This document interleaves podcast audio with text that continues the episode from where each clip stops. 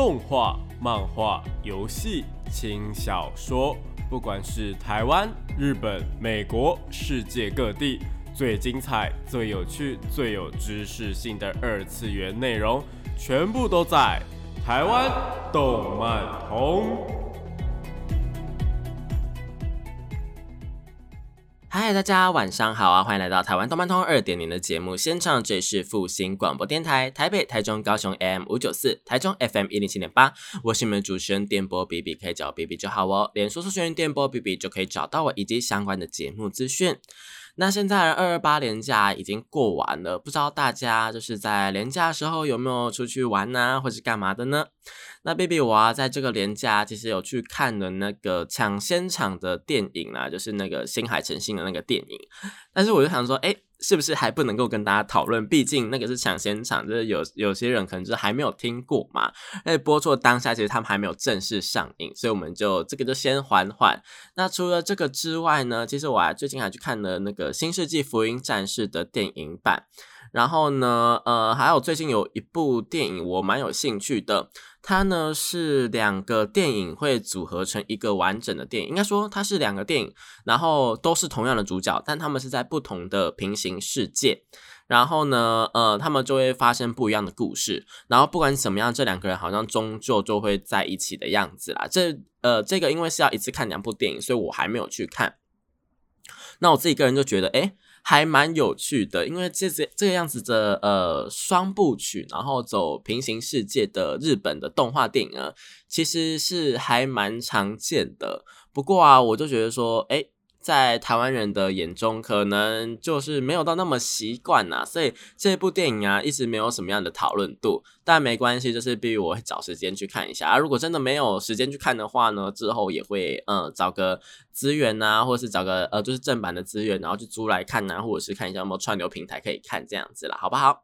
好了，那就是这以上就是我二二八的一个廉价的分享当然还有去一些里里扣扣杂七杂八的地方，不过呢，就先不跟大家提了。那不知道大家去了哪里玩呢？那我们今天主要呢是会跟大家推荐一下，就我最近，嗯，真的是在，因为我们以前有谈过那个呃改编电影嘛，就是动画改编电影。然后今天呢，我就想要跟大家分享那个我很喜欢、很喜欢、很喜欢的一部，算是恐怖的。恐怖惊悚的漫画作品，就是我们的《寻找身体》，以及呢几部呢二零二三的四月新番。毕竟已经来到三月了，是时候该介绍四月新番了。那今天的四月新番主要呢会先提两部，呃，两部到三部我自己个人比较喜欢的。那如果有兴趣的话呢，就继续听下去吧。我们就先进入到我们的节目内容吧。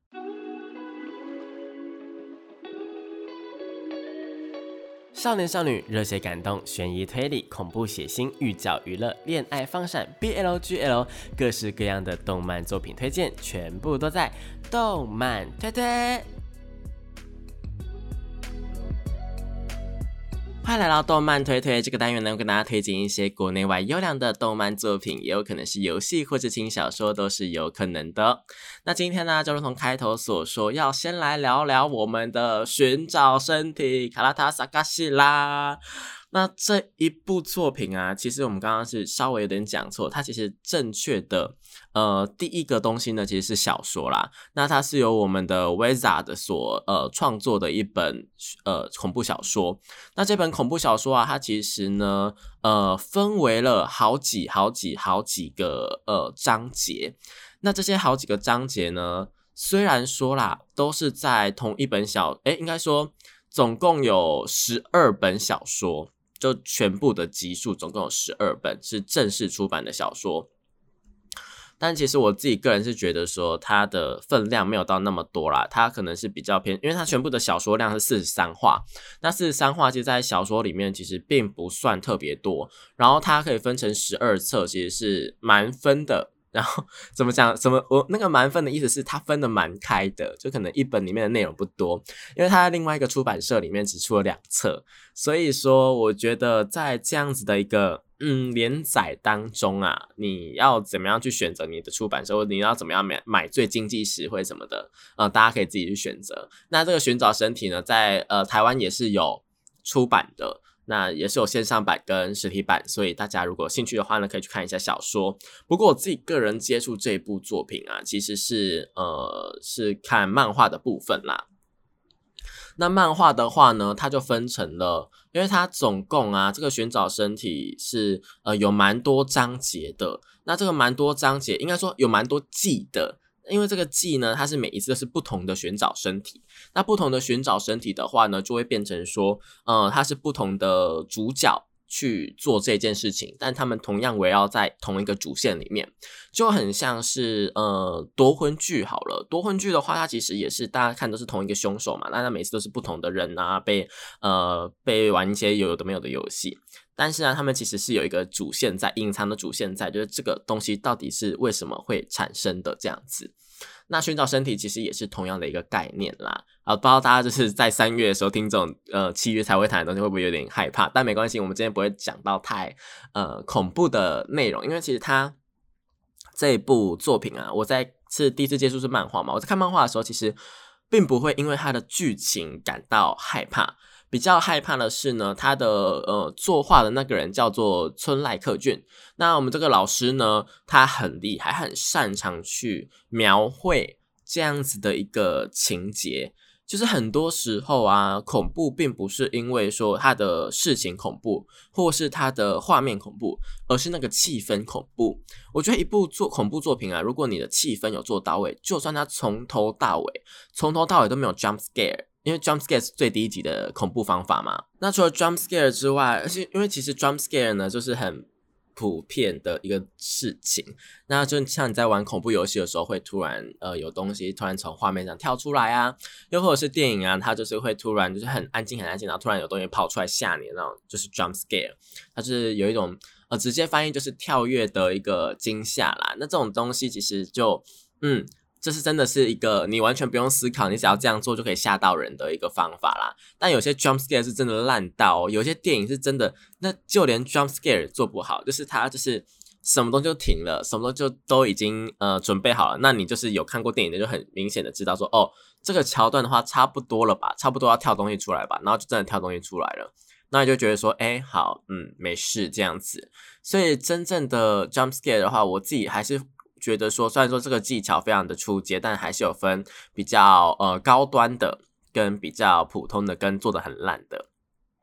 那比较高端的，可能是他连音乐都是骤停。骤停之后，然后突然跳出来，那他突然跳出来之后，而且还不是一个跳而已，他是突然跳出来之后，然后就马上就下去又上去，下去又上去的那种感觉，就是它有点像是心呃心电图，然后就是吓你不下，吓你不下，吓你不下那一种的话，就你就会看着心很累很累很累，可是它就是一个很厉害的那个，但也有人觉得说那样的呃感觉是更加不好的啦，但没关系，那就是 jump scare 的部分。那回到我刚刚所说的，我自己个人是觉得说，如果如果如果你真的想要拍好一部恐怖电影，或者你真的想要做好一部恐怖作品的话，那么气氛的营造绝对是比实体的事情还要更加的呃重要的。就好像说，你今天是直接跟大家平铺直述讲说，哎，我们今天去哪里？然后我们遇到了什么鬼？然后那个鬼对我们做了哪些事情？跟我们今天去了一个我不知道的地方，然后有一个不知道的东西在呃跟着我们。那那个脚步声啊，怎么样怎么样？那个呃声音啊，怎么样怎么样？然后突然周围的声音一切都不见了，怎样怎样怎样的？那其实感觉是会差很多。当然我描述的很烂啊，因为毕竟我不是一个创作的创作这种类型作品的人。但是呃，在这样的一个平铺直述，跟你是一个有氛围的描写下。有氛围的描写，绝对、绝对、绝对是会比嗯你平铺直述还要来得好的。所以大家如果在创作这类型作品的时候，不妨可以先参考看看，或是去嗯听看看，或是呃看看有一些小说啊、漫画啊、动画等等都 OK，电影也 OK。就这种叙述方法或者叙事的方式呢，我觉得都是呃大家可以去参考、可以去学习的。那当然呢，主题呀或者是题材等等的这些东西的话。呃，我是建议大家呢，可以也是可以多看一下前人的作品啦，像是那个斯蒂芬金的东西啊，其实有很多人就会去参考，然后有很多人会去呃致敬。那为什么会致敬呢？是因为他们影响他非常非常深远。那为什么会影响他非常深远？就是因为看他的作品嘛。所以说呢，我觉得很多的有名的人都去参考那个人的话，那那个人的作品就是一定要看的了。这是很简单的一个二分法，有没有？当然，你很喜欢的作者啊，你很喜欢的呃导演啊，你很喜欢的编剧啊，他们写的作品的话，你也是可以去参考看看的。这些呢，都可以成为你一个创作的很好很好的养分哦。好了，那回到回到这边，就是我们的寻找身体的部分。寻找身体啊，我刚刚有讲了嘛，那个漫画的部分是让我更加的呃惊艳的，因为它真的让我害怕，是它的图不止画的很好，它的氛围营造的也很棒。它呢，漫画的呃氛围营造，因为不用去想象，所以一定全部都是靠图嘛。那全部都靠图的状况下，你要怎么样去有一些呃空白，怎么样有一些那个词语的不一样，那就是很考验漫画家或是考验那个作画家的部分了。举个很简单的例子，就是我们少女漫画。少女漫画，如果你们有发现的话，应该会知道说，哦，我们就拿少女漫画跟猎人来比好了。猎人呢，每一格的漫画都会是很满很满的字，呃，画面也会很精彩，就是很多，应该说它几乎不会有空白的画面。那就是每一页的字满满的啊，然后每一页的画满满的啊，然后有一些地方虽然比较随便，那可能是因为老师身体不舒服，但我们就先不谈。我们就先以中期的猎人来讲的话，就是很多字啊，很多画啊，这样子就很精彩。但是哦，如果你是去看少女漫画的话，你会发现很多的少女漫画，他们呢全部哦，全部都会是一格很大很大很大的空白页，或者一。个很大很大很大的特写页，甚至是就是全部都只有呃特效这样子，然后就是说啊，我好喜欢你这样的这种感觉，那就你但但是你完全不会觉得奇怪，你就觉得啊，那氛围很对。这时候呢，就是那个少女的内心在 O S 说哦，真的真的，我也好喜欢你的那种感觉，就是。你可以感同身受，这个就是漫画的氛围的一个很简单的一个呈现方法啦。那呃，很多的分镜啊，很多的特效线啊，很多的那种东西，你们要怎么样去创作？那个嗯，我就不多谈，因为我也不是一个画漫画的人。不过呢，我们是可以这样稍微跟大家讲一下，说诶，什么叫做漫画的氛围啊，或者什么叫做呃，漫画是怎么样去留白、去制造这种气氛的。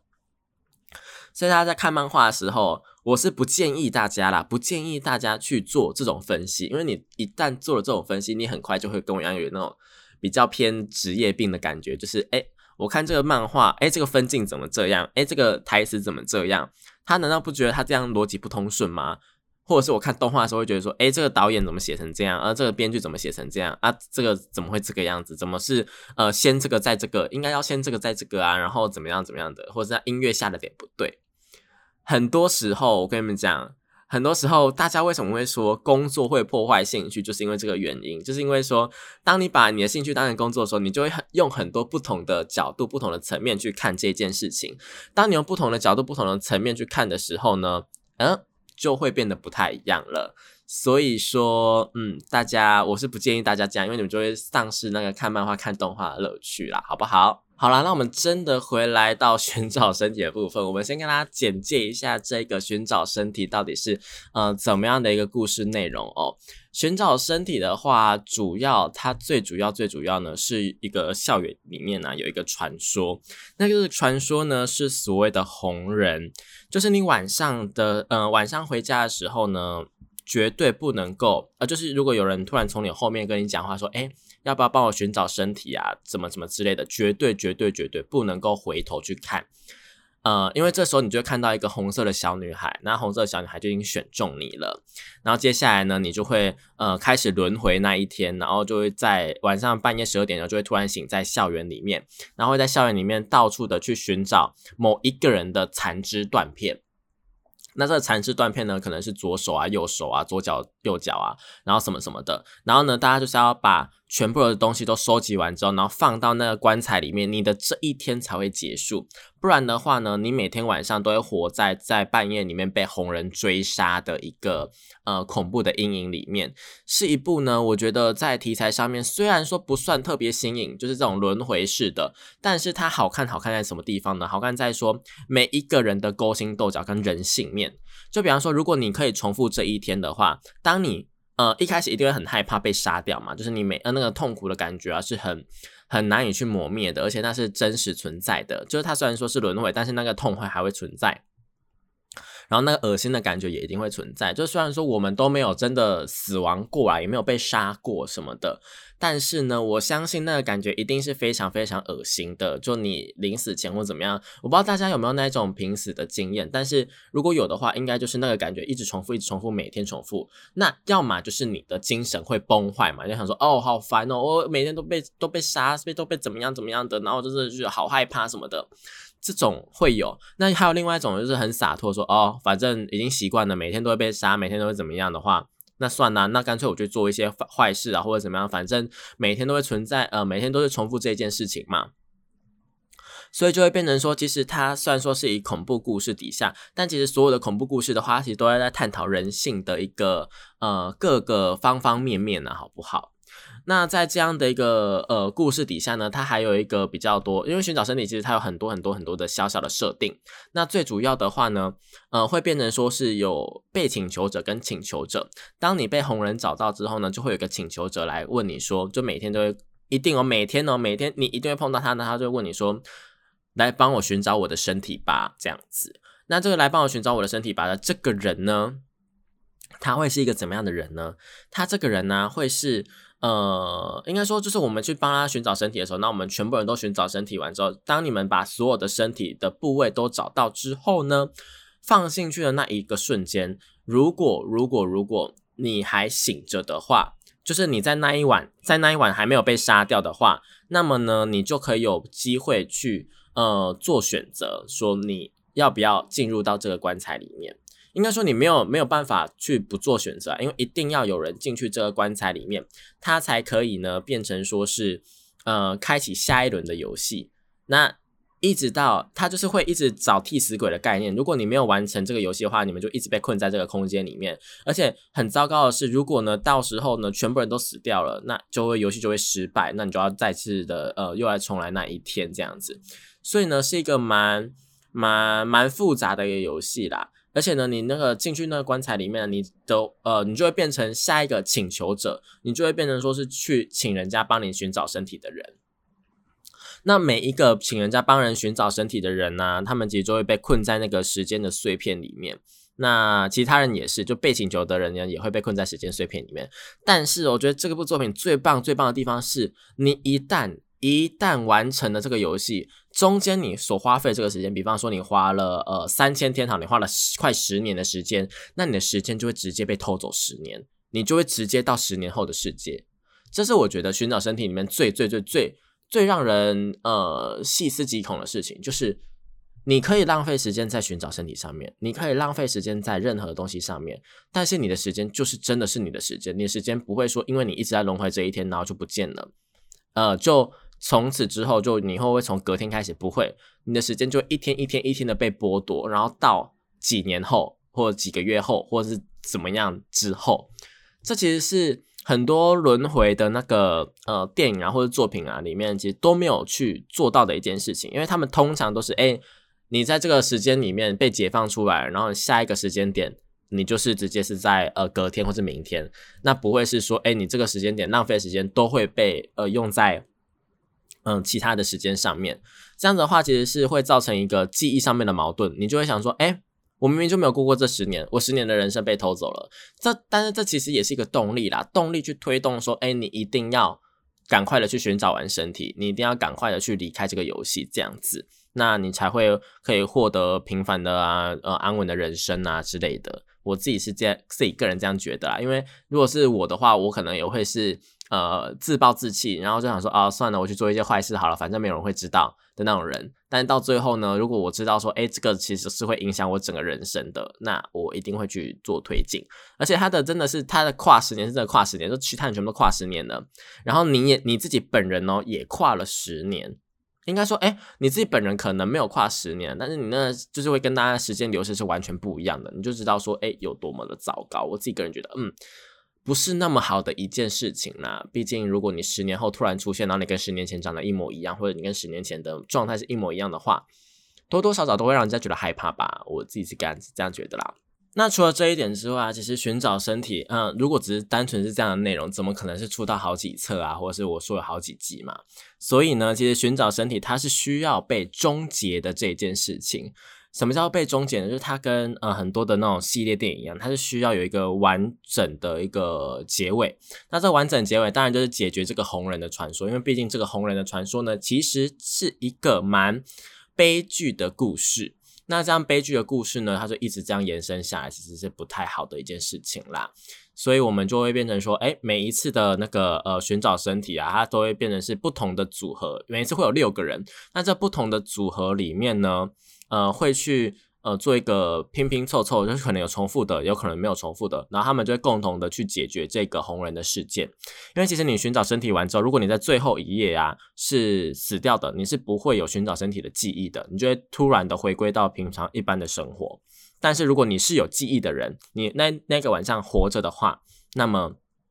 你将会带着记忆继续到呃之后这样子。所以我觉得寻找真理是一件蛮蛮蛮难过的。悲剧的一个恐怖故事，那我觉得所有的恐怖故事好像其实全部都是悲剧来着的，因为比方说像是什么呃有一些安娜贝尔系列的啊或者什么的，当然那些有些是纯粹的恶灵啊住进娃娃里面，我说的是那种呃因为家庭破碎啊，或者是因为呃遇到了什么事情啊被杀人魔杀啊或等等的这种，然后充满怨念啊或者充满遗憾呐，然后因此呢转身啊，然后变成鬼魂去附在。呃，任何的一个事件上面啊，房子上面啊，等等等等的这些恐怖作品，他们其实都是悲剧来着的啦。所以其实大家也不用到那么的呃，对于恐怖故事或什么的去觉得嗯疑惑或怎样的。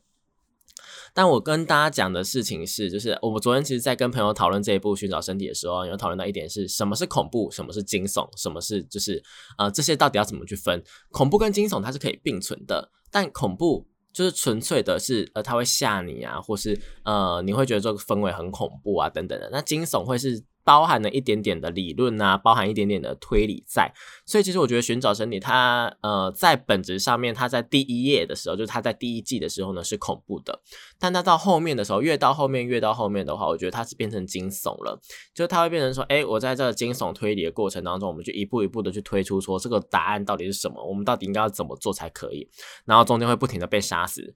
对，它是包含了一些恐怖的元素在里面。那当然寻找身体它。呃，很多很多的东西都是在这个小说跟呃漫画里面都有了。那真人版的部分呢？对，在这一段的最后一段，我们终于要提到真人版的部分了。真人版的部分呢，很吸引人的是，他们的呃主角是由我们的呃算是漫改的女神，是我们的桥本环奈所饰演的啦。那真人版呢，我自己个人的评价的话，其实有点算是不上不下，因为它的一个呃，因为。里面有很多的杀人的画面啊，或者什么的一些比较惊悚吗？还是恐怖的画面？但那些画面你们也知道，说日本的真人版的电影啊，他们其实有点像是你们有看过《死亡笔记本》吗？有的话应该就知道那个 look 出来的时候，那个呃 CG 的突兀感有多重吧？那这个寻找身体的话，虽然说已经是一个二零。呃，两千年两二零二零年以后的电影了，就二零二零年以后拍的，然后它做成，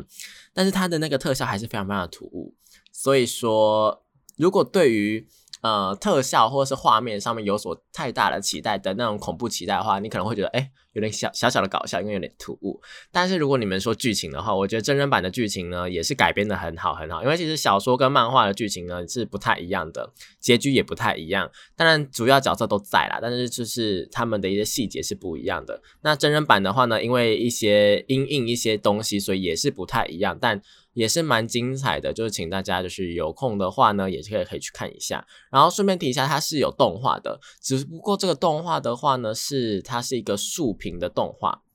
就它呢是直向式的。应该说，它这个动画就偏偏比较短呐，所以如果大家有兴趣的话呢，也是可以去找来看。只是说台湾的资源可能没有那么多，你可能要去日本的一些呃正版的网站看这样子，好不好？好了，讲到这边，我们先暂时休息一下，听一首好听的歌曲吧。欢迎回来，台湾动漫通二点零的节目现场，这里是复兴广播电台台北、台中、高雄 AM 五九四，台中 FM 一零七点八。我是你们主持人电波 B B，可以找 B B 就好哦。脸书搜寻电波 B B 就可以找到我以及相关的节目资讯。好，那现在呢，我们来来聊聊我们的二零二三的四月新番啦。二零二三四月新番呢，其实。哦，目前来讲的话，情报还没有到非常非常多，但是但是但是哦，有几部作品是属于算是大作的部分，因为要么就是 Jump 出版的，要么就是 Jump 出版的。对，因为 Jump 出版的作品啊，只要一被改编的话，其实就是哎蛮棒的，好不好？好了，那。呃，今天主要介绍这两部作品啦，分别是《地狱乐》以及我推的孩子啦。那《地狱乐》这一部作品的话，我们先来讲，因为《地狱乐》这一部作品，我们其实在频道里面，或是之前在节目当中，可能都有介绍过。因为这是一部我还蛮喜欢的作品，而且它是还蛮特别的哦，它是全部完完全全都已经呃连载完毕了，已经完结了，它才改编成动画。这在一部呃作品当中来讲的话，是不是到那么好的事情？是因为它可能没有办法去带起呃连载的销量啊，或者什么样？就它不是一个宣传的意义。那到底为什么这样的作品还能够去改编成动画呢？肯定是因为它有什么过人之处嘛？一定是因为它很精彩。所以我觉得《地狱乐》光是这一点的话，就是在完结之后才去改编成动画这一点的话，就已经很棒了。就是完完全全是一个哎。OK 哦，你就是一部很棒的作品，你才有可能在完结之后去做改编。那如果是那种连载当中然后去改编的，要么就他人气很高，要么就是他们可能想要做一个宣传这样子啦。嗯，是多多少少有这个点在的。那当然，当然，当然也有可能是他们早就已经在谈说要动画化了，只是说因为制作的排程啊等等的问题，所以就变成说，嗯，还还没有那个呃真的去。呃，做一个实现的动作，那他们作者本人呢，也不能够去讲这件事情啦，好不好？好啦，《地狱乐》这一部作品啊，它的故事主要是呃，时间背景是设定在江户时代的末期，但我想要先聊一下说，哎，他的这个作者的创作啊的那个理念。或是他做的创作是怎么开始的？因为我觉得看了这个之后，哎，还蛮有趣的。他并不是说从时代开始下手的，因为很多很多很多，你看，比方说，哎，他的主角是忍者，那很多人是想要描写忍者的时候，就想说，哦，我要描写忍者，所以我在江户时代，或者是因为我在江户时代，所以我可以有一些武士啊、忍者的出现这样子。不是诶，他的这个创作的构想啊，是完全逆着过来的，也不说逆着过来，他会创作的构想是因为一个设定，是因为想要将处刑人跟死刑犯放在一个封闭的空间里面的这个设定，然后去衍生出了这一整部作品。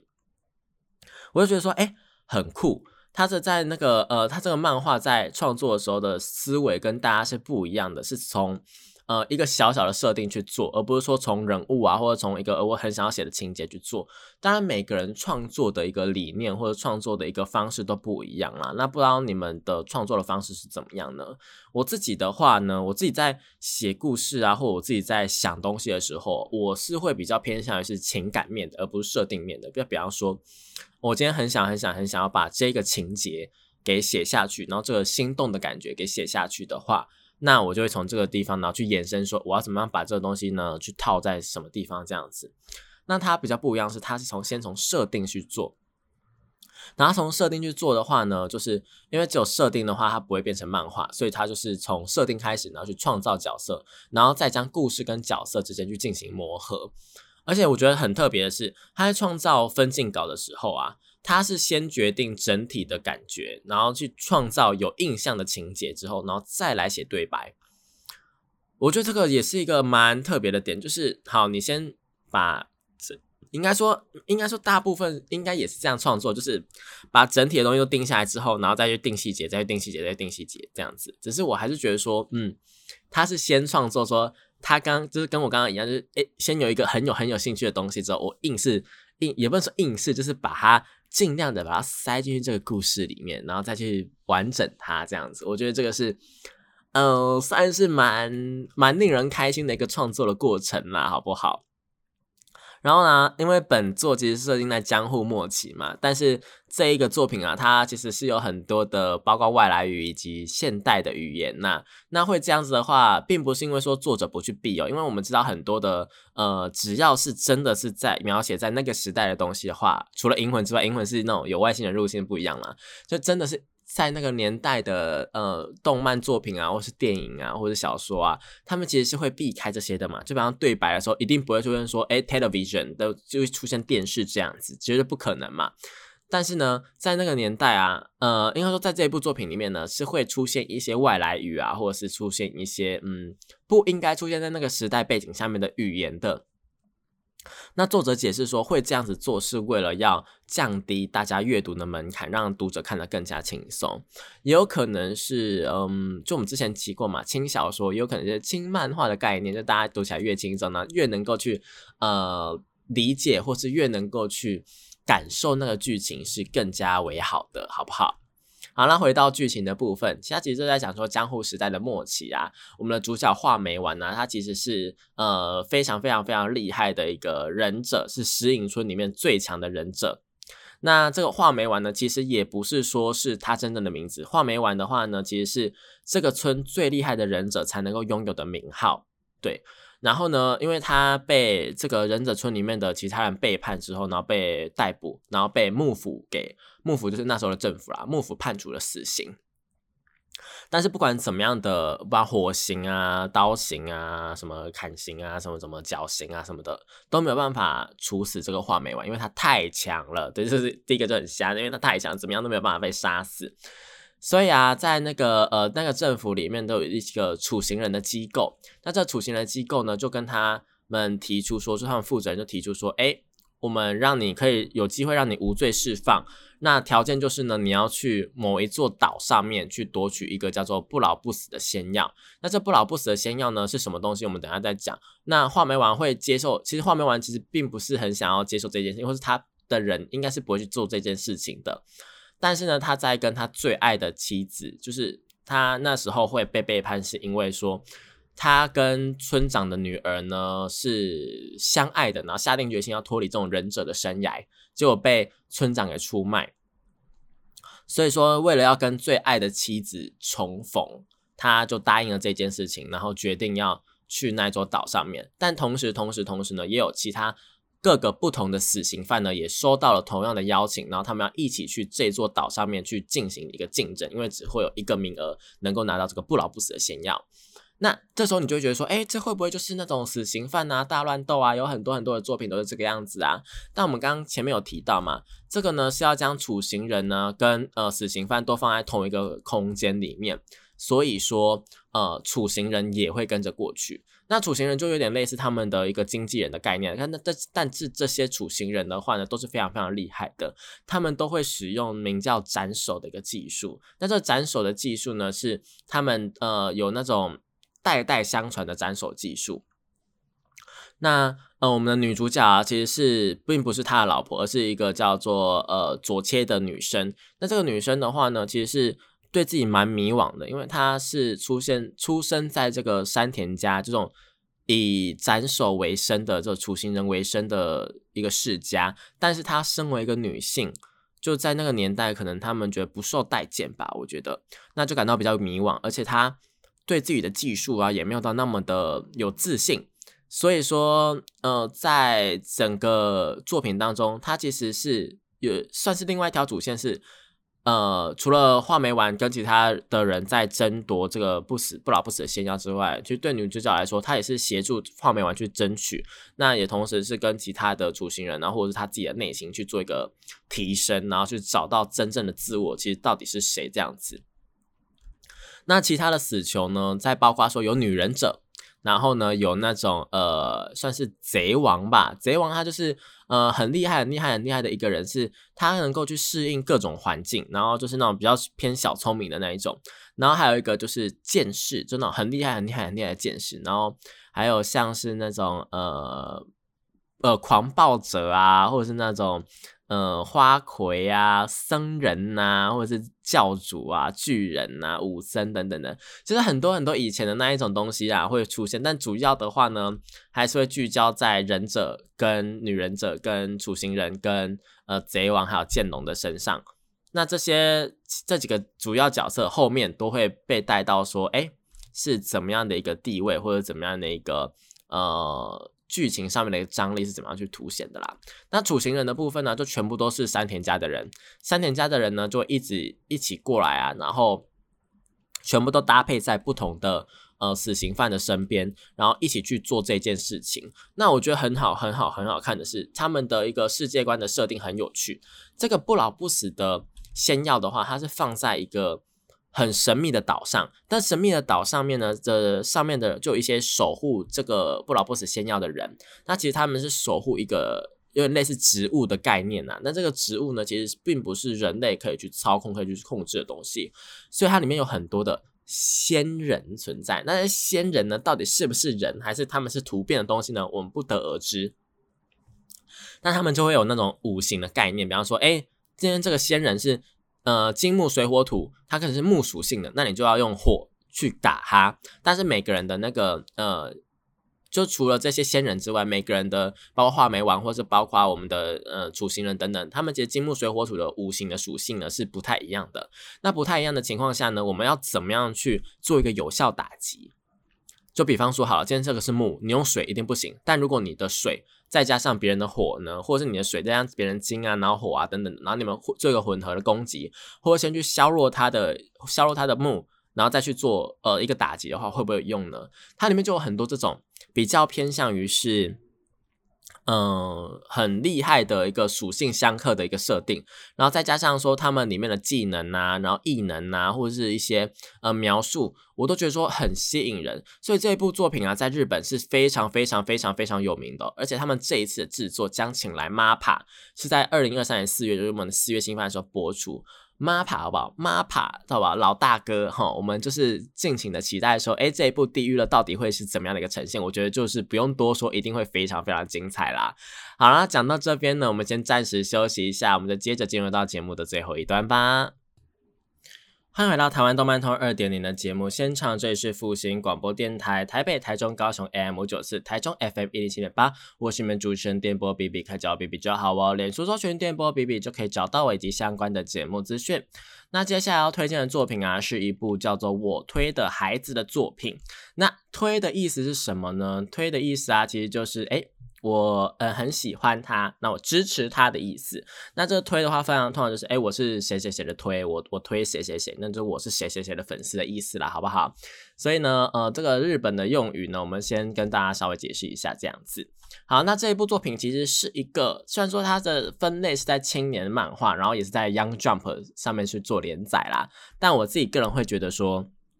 它其实是偏。呃，推理的偶像漫画为什么会这样讲呢？因为这其实是一个非常的，我真的觉得很有趣的一个转身漫画哦，好不好？就是这在讲说呢，有一个偶像叫小爱，那小爱的话呢，他是在应该说主角原本是一个妇产科的医生，那突然呢，他的偶像小爱呢出现在他的身边，然后呃，这个医生就发现说，哎，他已经怀了一个双胞胎，那。就在帮他，就是有点类似在帮他接生的时候呢，那个这个妇产科医生就被杀死了，就突然就被杀死。然后再一次的睁开眼睛的时候，他发现说自己已经变成小爱的小孩的其中一个了。对，那他转身之后就变成说他叫做阿奎亚，阿奎亚，你知道吗？他真叫阿奎亚，好不好？然后另外一个妹妹的话叫露比，他们就是一个龙凤胎的概念。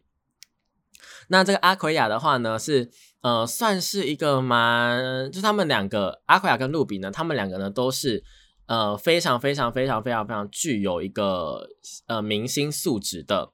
就他们都是很呃很很很能够成为偶像的，因为这个小爱呢，她是一个非常厉害的一个女生，她的嗯虽然说她的表演跟唱歌技巧是很普通的，但是她。在作品当中，作为一个偶像是一个天才。什么叫作为一个偶像是天才？但是他的唱歌跟表演技巧很普通呢？我觉得大家可能，我们用比较道地的用法的话，应该就是他的一个呃缘分，就是大家的观众缘很好，然后他就是很爱笑啊，然后对观众很有亲和力啊，每个人都喜欢他这一种，这个就是身为一个偶像必须要有的。然后。再加上偶像，他可能是需要做好管理呀，什么什么的。就是你的，呃，我我必须要老实讲，就所有的，好不好？我们用，嗯，我我没有要批评的意思，但是用韩国的演艺圈来看，有那么多的团体，那么多的人，那么多的艺人，男明星、女明星存在，那么多的偶像存在。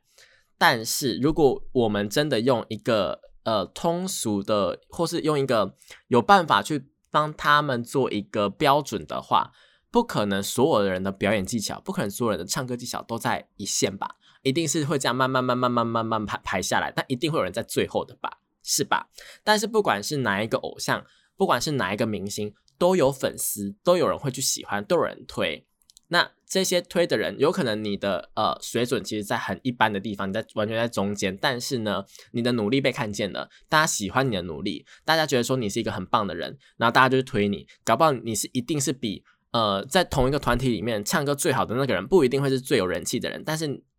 呃你是唱歌普通人，反而是最有人气的人，这种状况是大有。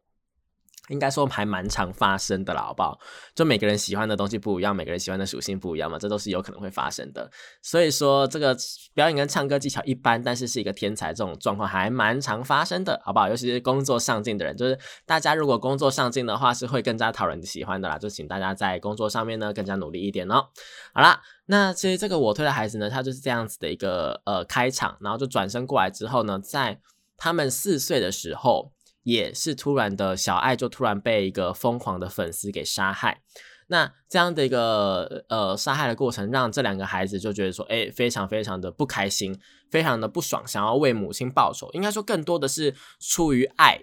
因为我爱这个爱我妈妈，爱我这个呃偶像，所以说变成说，哎，他们想要去找出这个凶手是谁啊，干嘛干嘛的。那这样子的一个身份的话呢，会呃会在。呃，应该说他们，因为他们两个人为了要调查这件事情，所以说，因为警察都没有调查到，因为这个他们两个是他的小孩这件事情是隐瞒下，因为一个十六岁的偶像突然就生孩子，这个怎么可能爆出来的话，他的偶像生涯几乎等于是完蛋了嘛？那包括他说，哎，要找他的父亲啊，或者什么的，呃，跟他母亲有关联的人啊，等等等等的这些，呃，都是都是他们一个主线。那这个推理的过程啊什么的，因为。要获取这些情报的话，当然也是进入演艺圈啊，干嘛的会比较好。所以呢，他们就两个人都因此进入了演艺圈，这样子，就这两个双胞胎。所以说，嗯，对，然后他们就变成说是我推的孩子，我喜欢的这个偶像的孩子。然后我们也进入了演艺圈，算是一个演艺圈的故事，但是呢，同时呢，也是一个推理的故事，是一个很有趣的一个呃题材啦。我自己个人这样觉得，嗯。